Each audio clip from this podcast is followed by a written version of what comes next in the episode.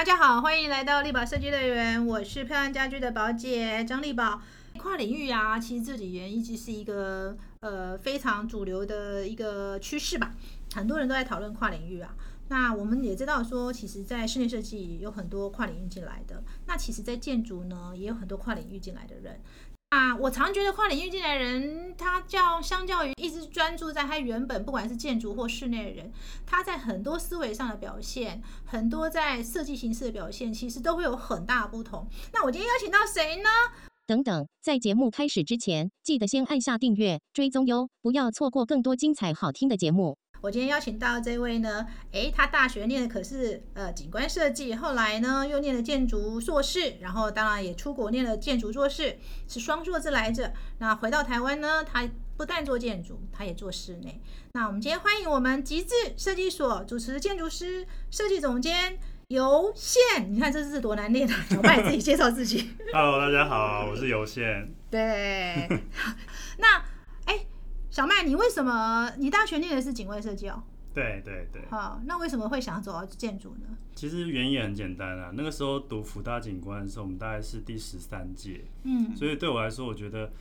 那时候在读的过程当中，当然就是对景观也很有兴趣，我也很喜欢景观。嗯可能在教育上面，这个因可能第十三年而已，嗯它相对跟建筑可能没有这么成熟，所以我在学习的过程中，觉得应该说有一些未知的断层。嗯，所以这才会让我想要去从建筑方面重新理解景观。其实最本来的目的是这样子。哦，本来是想从建筑理解景观，对对对，然后又不小心踏进去之后很难抽身。是是是。那本来因为其实说实在，建景观的还是从建筑领域分出来的啦。嗯当然，它现在已经是一个独立的专业了。对，它是独立对，但是因为在那个时时空背景下面，我们当时的大部分老师其实都是建筑师。嗯其实真正去景观背景回国任教的，嗯或是单纯景观教育起来的，嗯反而很少。嗯，对，甚至很多是呃森林系的老师、哦园艺系老师的很多不同的面向，是等于有植物嘛，有植物对有园然后也有做设计的，也有都市设计，哦，对，所以它变成是一个你你比较像你最后兴趣在哪里，你就往哪个方向走。景观其实也算是一个很感觉是一个兴趣，呃，感觉是很广泛的一个领域，哎哈对，。其实然后也看起来又要认识植物，然后又要懂都市设计嘛，因为景观一定跟都市设计有关嘛，对不对？然后跟建筑也有关系尤其现在你知道吗？现在建筑已经不是一个一个水平的一个发展，景观已经不是水平发展，现在建筑已经讲到垂直的发展了哈。是对像那个最近像一棵树的建筑一直被讨论嘛哈。对，所以你是因为本来想从建筑去了解景观，那怎么最后踏上一个不归路来着？应该说，其实最后读了建筑，你就发现它设计这种东西并没有真正的边界或专业边界了。嗯那不是那个问题，只是说从不同的专业的学科的时候，它会有自己的比较主流的观点，嗯，应该这样讲。嗯但是真正你跨到读建筑之后，你就发现这其实也没有真正的差别，就是你嗯从设计观点来说，那个界限是暧昧的。嗯，所以嗯其实反而从建筑的时候，你会真正，我那时候才应该说东海的训练，那时候才真正比较知道从自己的观点、设计观点是什么。嗯对，因为之前在读景观的时候，他的立场还是相对的是比较客观的，因为景观是可能尺度比较大对，或者是做规划，对，他比较注重分析，嗯所以他在创作上面是比较客观的讨论。嗯。但是建筑的讨论比较主观。对啊，其实。其实是主观的哈。建筑师不管说你怎么考量环境、外在环境、城市这个环境连接，但是其实你回到自身，其实那个美感或是一个出，呃，应该是说它设计的一个概念还是蛮某个嗯程度的主观。是是是，对不对？因为是这样子。景观它还是有一些客观条件，比如说这个植物放在这里就是活不了，或者是它还是有环境一个非常非常它需要一个客观的一个其实跟建筑也一样啦，就是它是一种材料嘛，一种构成空间的材料。是，嗯所以那个时候你念完东海的时候，先进入好像是进入建筑师事务所嘛，而且是一家非常有名的建筑师事务所。对对对，我那时候就是应该说，其实我也少小时间的待过其他间公司啦，嗯但是在那个林永涵建筑师这边待了比较久的时间。哦，嗯所以那个时候在林永涵那个时候就是已经决定出国了嘛？那时候，应该说在真的在工作的时候也没有想这么多了，嗯就是比较是专心做手上的 project 嘛。嗯因为我同时在学校任教，所以其实我一自己一直有注意到数位工具带来设计上的改变。嗯对，那因为其实我自己本来在大学的时候就很喜欢玩电脑的东西了。哇，你们这些原生代，其实我我觉得我们已经不算原生代了。嗯嗯坦白讲，嗯我是接触到最开始的时候，那个应该是用数位工具来做形态的时候，但是现在其实数位工具做形态是一个很基本的，它就是、嗯它是真的工具，嗯但是现在已经往下走，就有到对 p r 那 a 个 m 那个叫 a 到原其他的住民嘛。。所以那时候你其实对数位建筑其实有兴趣。对我应该说，我对我希望它能够成为我的工具上的帮助，或是嗯真正理解说，就是这个东西在讨论，在理论上面在讨论什么。嗯因为其实一个应该说，我们比较容易理解数位建筑常常是一种风格，嗯，就是它是好像 free form 啊，然后对啊，曲扎线哈这样啊这种，啊，对但是我们其实应该知道它不，其实不知道它背后的理论是什么啦，嗯应该这么说。嗯。啊，我很好奇这个东西是什么，嗯。因为其实最后设计其实还是要解决问题的，对，所以它代表说它一定是在整个产业环境遇到了什么问题，或是它正好发明了什么东西，嗯。然后进来，就有点像是就一一次世界大战的时候，口部那时候正好。正好有那个混凝土的发明，所以它才有现代主义这件事情发生。对，所以我觉得，好像我们快要到了另外那一个点，哇，就是有一种要进入另外一个时代，应该另外一个时代的感觉是是哈。是是，感觉我也是这么感觉。其实可布那时候很大的原因是因为就是战争结束了嘛，嗯原物料的缺乏嘛，所以其实才会有当代建筑的产生嘛，是哈。是是，现在好像真的数位到这个阶段的时候，似乎已经又要到跳到另外一个一个世界，我感觉是另外一个世界。我应该比你们恐慌了，我应该恐慌比较 比较没有啊重。没有，其实也没有那么严重。那，所以你那时候就选择去英国念书。对，其实我那时候锁定的目标就很比较明确，我就是嗯选了大概每个国家大概都有一两所嗯嗯学校是在讨论这个方向的嗯嗯，然后刚好嗯刚好每个国家都有一两所，嗯所以像英国就是芭蕾跟可能 AA 对，然后那时候也有像 Stuttgart 就是德国的学校嗯，种嗯。就是反正就是最后选决决定去芭蕾这样，我记得我当年刚创刊的时候是 A A 风，嗯嗯，哦，最近我觉得是芭蕾，嗯为什么？不知道为什么，突然觉得最近回来的几乎都是芭蕾，真的。所以这是一个一个世代一个世代。那你重新你在真的深入训练数位建筑之后，你有什么样的不同的想法呢？其实像我们读的那个，就真的都是做数位研究的那个 program、嗯那其实每一组大概都会有很多针对这个东西不同方向，有的是从材料出发，有的是从构造，有的是从机器人。嗯，嗯所以其实应该说，他们的理论其实是讨论到他们过去二十年，大概从从拉哈那个时候开始的数位建筑嗯，在整个建筑产业遇到了什么问题？譬如说，整个 free form 的状态让可能建筑单元需要很多的克制化，然后造成建筑成本的很高啊。对，然后嗯其实通常在设计阶段跟发包阶段的时候的、的那个预算的金额会非常差距非常的大，嗯一直是几乎没办法发包的状态，嗯。会一直一直增加状那个金额。嗯。那他们其实是想要解决这个问题，然后嗯同时是。因为我们的晶片的运算能力又到达另外一种程度了，嗯所以我们开始可以做大量的运算，嗯。所以开始可以讨论用呃参数式的方式嗯。来运算单元的东西。嗯嗯。所以那时候我在芭蕾比较像在做设计方法，哦。应该说它是设计方法是又是一个新的提出来来面对这种东西要怎么被应用的一种机会。所以是在讨论说怎么用单元式，但是创造出是很复杂的，或是创造出可以适应环境的一种嗯形态的可能。嗯嗯最后建筑是单元，是它是生产固定的单元嗯，但是它可以创造很多变化，嗯来去适应各种需求的产生。哦，我可以这样解释吗？就说呃，也许有一天就有可能出现一个模组，但是它那个模组又可以像乐高一样去对对对去大概是这去做出各种形式吗？是是是，大概是这种概念。对，哇，其实这个这个还蛮值得期待的嘞。我刚刚跟那个小麦也在聊哈，因为台湾在数位建筑，因为我们的环境的问题嘛哈，我们其实比较没有这种大型建筑的量体，嗯所以在数位建筑这一块，其实落地的的的，应该说落地性没有那么高吧？哈，对对对，可以这么讲嘛哈。所以其实呃，你那时候从英国回来的时候，你去念这个，再回到台湾的时候，你有想过要怎么运用吗？因为其实台湾嗯这个环境其实是陌生的。应该说，你出国读书的时候不太会，我对我来说啊，就有点像读书。其实你在做研究，它能够能不能被应用，这其实是能不能被应用，我觉得是跟产业的成熟度有非常大的关系。然后还有到底我们在哪个国家，嗯那像我大部分的 partner 都留在扎哈事务所啊，因为他们就可以继续继续做。嗯但是像我，因为那时候因为年纪的关系，我觉得马上回来台台湾开业了。嗯嗯，那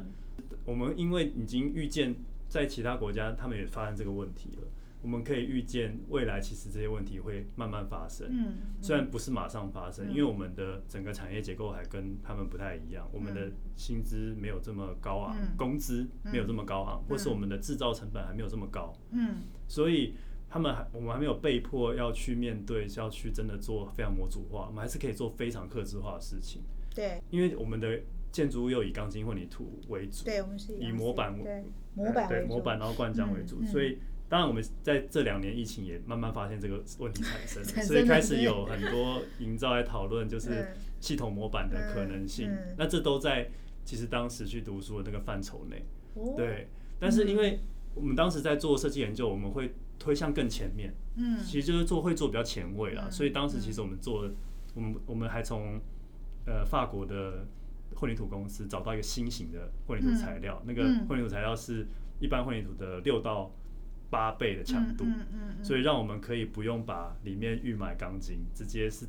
用 fiber，嗯。它就可以直接灌起来成型，所以大量的减少模板的复杂性，嗯。然后我们用机器人去组装，嗯。所以等于是它走它走走在一个很前面的状态，等于说那个研究是为了提出一个未来的想象啊，的确是没有想象要马上可以回来是落地，因为这差距很 差。距很大哦，对因为我们还在处于一种可以用板模塑形的时代。的确是差距很大。但是那个观点其实就是在说，你怎么样把一个东西系统化，或是你怎么去看待一个生产流程，嗯它同时是一个设计的机会。嗯简单这样讲，真正对我们的影响就是我们会发现设计跟制造会慢越来越靠近，嗯不是分，不是像我们现在是分成两个单位哦，。不会像现在就是说，好像对设计跟实践是另外一件事情，对对对。所以你那时候回到台湾，有立刻开事务所吗？哎、回到台湾马上开事务所，对见机履机啊！对，好，可是你开事务所，其实你原本学这样的，在国外学这样数位建筑的概念，到你台湾落地成立事务所，其实我猜应该从室内吧，室内介入吧，是吗？嗯你一开始是从室内介入吗？我一开始对的确是从室内介入的。嗯嗯其实说实在，我自己的室内设计也没有说真的都跟我们的那个研究这么有关嗯啊。嗯但是因为我有另外一个支线，就是我在学校教书嘛。嗯现在其实，在学校教书的这个东西，跟跟我在自己职业的有某种断层。你有断层，就在学校教的是那个数位建筑这一块，但是在实际运作上，对，但其实我的想法是，我觉得那个理论在人家在英国发生的时候，是人家英国的背景。这个这个事情怎么样落回台湾，会变成台湾的理论？我觉得会在学校先发生，嗯你才有机会在业界去去慢慢推动。所以其实我现在学校在做的事情，就是在讨论台湾环境怎么用这些事情的背景的框架的概念去做设计，嗯它也是一个设计方法嗯，但是就是比较是台湾的设计方法。是是，就是比较能落地。但是我很好奇，这一段对你在做设计，不论做室内，你觉得有什么样的影响呢？你不能说完全断层啊，因为其实学设计的人在走的那个轨迹是很微妙的。就像你现在，因为你从景观进来，我相信你的轨迹也会跟别人不一样。所以你觉得你这一段对你的现在的一个设计的一个轨迹，你觉得有什么样的影响呢？真正的影响大概就是，其实你你在做设计的时候，都会考虑到它实际执行的层面到什么程度了，然后它怎么样是有效率的、省料的，嗯然后它是可以被模组化的，它可以被它可以被组合，嗯。它可以创造多样性。嗯但是我们的前提是它的模组化是可以创造多样性的，嗯嗯嗯，就是它其实保留了某一种我们需要大量克制化的那个精神。嗯嗯，但是它的它在材料、它在构造上面是有某种整体性的考量，嗯嗯对嗯嗯，当然还是有这个部分了。嗯对，哎，所以其实我今天我今天其实我听到这我就挺高兴的。我觉得台湾的设计师哈对模模组感觉非常罪恶，可能跟规模有关。但是我今天听你这样讲，我突然觉得模组其实某个程度它是解决问题的一种方法，嗯嗯，但是它应该不局限于形式，我可以这样解释。对对对对对。所以你现在你自己开事务所，我觉得你好像很多元呢。你的事务所到底在做什么呢？你知道，因为我为什么要这样问小麦？小麦真的是一个非常低调的呃建筑师、设计人，因为他这几年开业虽然四年了哦，但是其实这四年他都埋首在做案子比较多，而且你叫做设计所，你觉得你自己在成立这个呃事务所，你自己的想象是什么？你们在做什么样的设计呢？自己从景观跨到建筑嘛，然后又可能读又读了数位建筑这种方向，就希望自己的设计是没有什么专业领域的边界啦。嗯嗯，我们其实主要是主要是希望这样，都是用设计解决嘛，只是你切入的观点是什么。所以在不同的状态下，这种观点可能是用被建筑物来解决，有时候是用产品来解决，有时候是一个品牌的方向来解决。我觉得都是有可能的，所以。所以我才会没有特定的方向，所以是自己设计。现在设计其实当然就是有室内也有建筑，然后有很少量的公共工程。对啊，展览的展览部分有时候是做自己的 installation 啊，对对对，就是做等于说像是装置类，对，像是我们之前的那个。像报纸那个案子，就比较是用装置在解决问题，它就不是一个纯室内，因为它室内成本很低，它主要还是靠那道墙的装置在讨论。嗯嗯，对对。所以听起来，其实设计所它看起来要包含的设计很多元喽。我们其实也某种程度希望这样。当然，当然，我觉得这这个其实一个问题是我们回到台湾，我们希望在台湾市场。找到自己的定位，然后同时在摸索各种案子的类型。嗯，因为我们相信，当然一开始比较有机会去试嘛。嗯，你越来越长的时候，你就会知道自己其实可能会往比较专精的方向走。我觉得是有，也是有可能的。嗯，但是一开始我们希望大量去尝试。嗯，对，所以所以等于是各种案子的类型，我们都希望触碰到。对，所以你们现在触碰的有室内。然后我知道室内您之前是有我呃商业空间也蛮多的哈，一两个商业空间。商业空间，对，其实住宅也是一直都在做了。住宅住宅一直在做，所以我们对你的住宅也非常好奇。有数位化吗？可能没有那么数位化。老实说，我觉得呃。我觉得小麦是一个非常值得注意的一个建筑师，不然的话，他不会一两件作品就马上引起大家对他的关注。没有没有没有。对，因为这两年其实就像我前面讲，他是非常低调的哈，也很少出现，就是几乎前面我就说我我刚刚还在跟他讲说，哎，我小麦我好像从去年看到你之前，我好像都不太知道你。但是我觉得年轻设计师确实如此，尤其在创业的，你是第四年嘛哈，前四年其实一直在做一个尝试。然后再做一个累积吧，哈，好像你在策展这一块，你好像不止一个合，你好像还有其他合伙人，是不是？是是是，那其实我有一个 partner 是那个，他是东海建筑的教授了，嗯嗯，对啊，他自己本身就是当年在做那个那个米兰外代馆，就是台湾馆的策展人。对啊，那时候也有一些跟一些合作伙伴一起办，就那个其实是一个群众募资去展览的啊。那他陆续其实也有做一些像是包 house 的展览啊，对。所以那他因为他其实主要在学校啦，但是他在我们其实还是长有很长的时间会针对我们案子。会讨论我们的案子现在进行的状况，或者我们的方向是什么？嗯，对对对。所以其实，在策展这一块也有另外一个合伙人，而且你好像也跟像陈天柱老师，你们也是有一些合作，是不是？所以感觉你公司的策略方向也蛮多元的耶。感觉就是一个品相做很多种类型，然后又不呃又很可以跟很多人有一些合作，因为你公共工程是另跟林燕颖合作嘛。哦，对对对，公共工程有跟林燕合作，没错。因为其实，呃。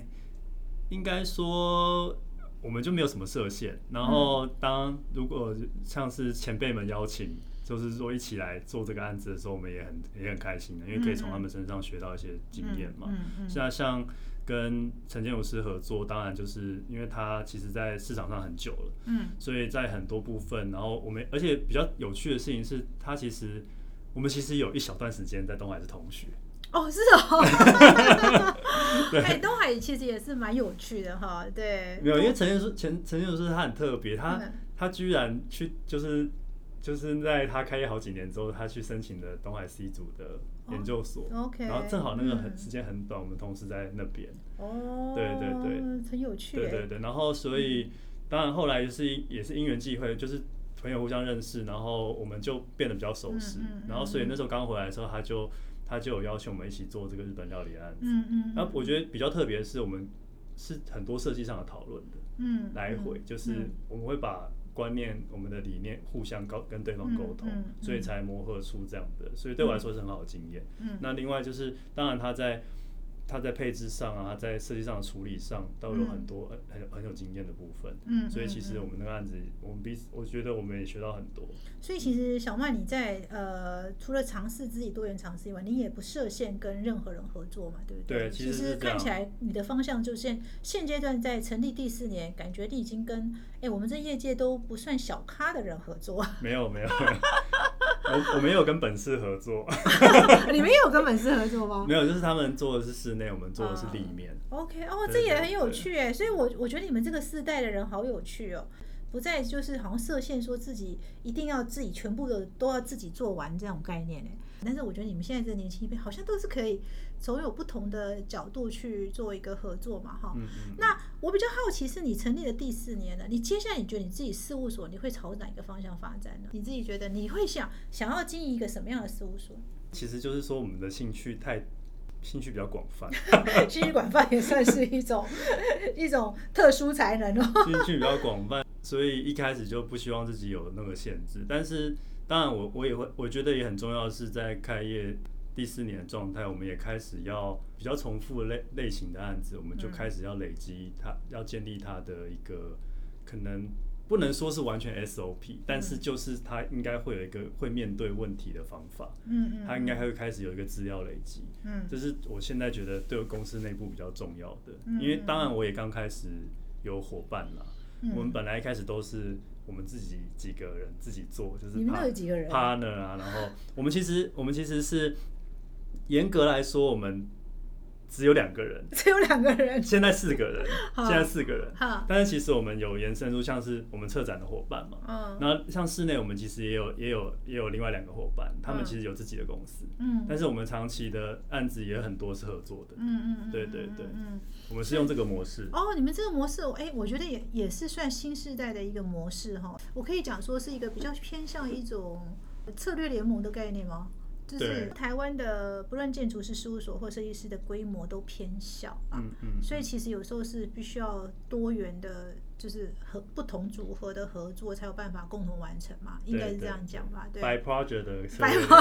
策略联盟。没有啦，其实还是都这些人。那你自己核心想要做什么呢？我比较好核心哦，嗯，你自己，因为你发展到这样，你四年来其实你也跟很多人合作，可是到了第五年，刚刚我们也在聊说到第六年开始，你看第四年要做准备，到第五年，然后六到十年这段时间，变成是你自己要非常清楚你自己的一个核心的所在是在哪里，才有办法在这个阶段让更多人看到你的核心价值嘛，对不对？嗯嗯嗯你自己有思考过吗？我觉得当然一开始，我觉得开业那个时候的的状态，其实我们就是希希望我们希望可以落地，应该说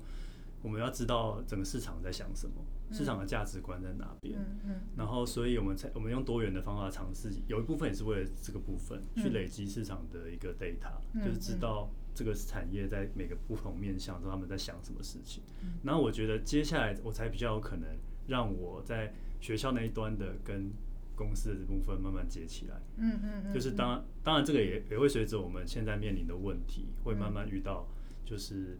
呃，就是我们缺工的问题啊，等等这些问题。嗯嗯嗯但是我觉得这这当中还有很多很困难的点啊，譬如说像是我们的传统的室内发包的方式，对怎么样去跟变成是工厂化的的这这个端点要怎么接上，嗯然后怎么去做开发，嗯甚至有产品开发，这这些都很困难。我觉得这这还要时间上走下去。嗯但是我觉得我现在做到第第四年的时候，我们其实都还在做很大量的尝试。像嗯我才刚开始有建筑案，一个建筑师来说，就是其实建筑案很很晚才会进来，嗯我觉得嗯就是所以我们才刚开始有建筑案，所以我建筑案做出来还不知道市场反应怎么样。嗯然后另外一部分就是我的本最开始的学位是景观，我们也在做景观案，嗯嗯，对，嗯我们也开始在做景观案，嗯。就是跟一些建设合作做景观，嗯嗯，对，嗯。单纯的景观的部分，嗯嗯嗯，所以看起来小麦你其实还在，我个人感觉是，其实你试图要把你自己在国外所学的这个数位建筑在方法这一块有没有，就是模组方法这一块，其实想要落地接上，就像我们刚才讲，所以刚刚我跟小麦一直在聊，着说，哎。我们对模组这件事情，就是其实真的看起来就是一个台湾趋势的哈，就是应该说不是台湾的趋势，应该是说各地的一个发展的一个一个未来的一个趋势嘛哈。嗯嗯好，即便是台湾过去二十年前不缺工，但二十年后它就是很显然就是遇到这个问题了哈。所以其实小麦现在有兴趣研究，也是我有兴趣研究的，所以我对于它未来的发展感觉到非常的 好奇，然后也很想要继续观察下去哈。嗯那你自己现在才开始有真正的伙伴，对，对？那你你知道吗？有真正的伙伴开始，其实才是真正的一个必须要肩负经营者的一个角嗯色了哈。你会想成为一个怎么样的经营者呢？经营者哦，嗯，因为我常说，经营者其实做到后来就是某个程度也是一个社会责任。说真的，嗯，嗯因为你带领你的同事，然后带领你同事的意思是什么？就是你要同事，你也要帮助同事成长，你也要帮，你要确保他的获利，就是他要领到薪水，这些事情也是很重要的。对所以你觉得你自己想要成为一个什么样的经营者呢？嗯，当然我我自己一开始啦，一开始我们当然其实是希望自己的创作能量可以是维持嘛，嗯。比较是我个人的，一开始是这样子，嗯。但是但其实我觉得我们台湾产业问题也是这样子，就是我们的创作者通常没办法让公司的其他人一起成为创作伙伴，或是说或是说比较难有一个很好的环境让创作者都待在公别人公或待在公司里面，不是嗯。去自己去开业，嗯，我们一直都有这个问题，我们一直都有这个问题。对，所以我当然也是想一一方面是在初期的时候，当然希望说我的我们可以维持很高的创作能量的时嗯。候，让我们的这原的公司的伙伴，他们也可以感染到这样的状态，嗯然后再来其实希望能够让他们发挥啊，嗯，我也希望就是我不是唯一的公司的的创作者，嗯，现在其实我是抓很紧的，嗯嗯，嗯。现在的状态就是现在一定是要抓很紧对现在因为你现在才前四年嘛，哈，这一对对。对定前五年我觉得一定要，我甚至觉得到了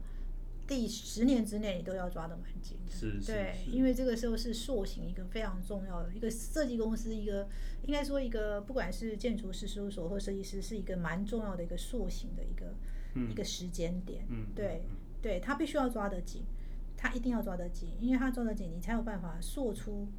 呃经营者自己心目中想要的一个形态。我嗯觉得对。是对，你会就我觉得这个可能也是你必须要思考的点，对，嗯是。嗯，所以现在塑形是应该的，嗯 对，最好是你自己要找到你自己的心，对。对，所以看起来你的经营方向应该是说，你未来还是希望自己像现在刚刚当然创业初期，你势必得叫自己塑形的，对，可是你希望未来他的你的事务所是一个可以容许多人创作的一个一个一个新比较形态一个新形态的事务所。也就是说，我反过来思考，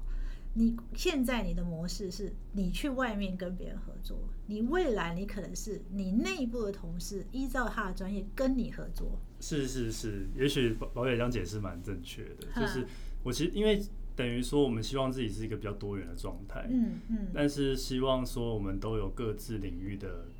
的人才，可以对这么说。对，当然这个我觉得也是看。因为公司嘛，从小慢慢变大，大概接接下来是机遇的问题。对你会遇到什么样的人，嗯然后很重要，然后你可能就会从哪里慢慢开花。我觉得比较会像这样，有可能真的是这样子。所以其实我们当然我们现在其实我们两个伙伴，一个是嗯。建筑，一个是室内，嗯嗯嗯，现在就是从两个已经从两条路开始进行。哦，所以未来也有可能是营造哦，然后有可能就是 AI 都进来喽，对啊，没有啦，我觉得这其实是一个蛮是可以去思考的事情，是不是一个设计公司内部只要核心只有设计人，我也不觉得，因为未来的世界确实是一个非常。呃，我觉得应该是处于一种多变的状态，对对，它需要一个多元的人才。那如果经营者自己没有办法很 open mind 的去维持一个开放的心态，其实你就很难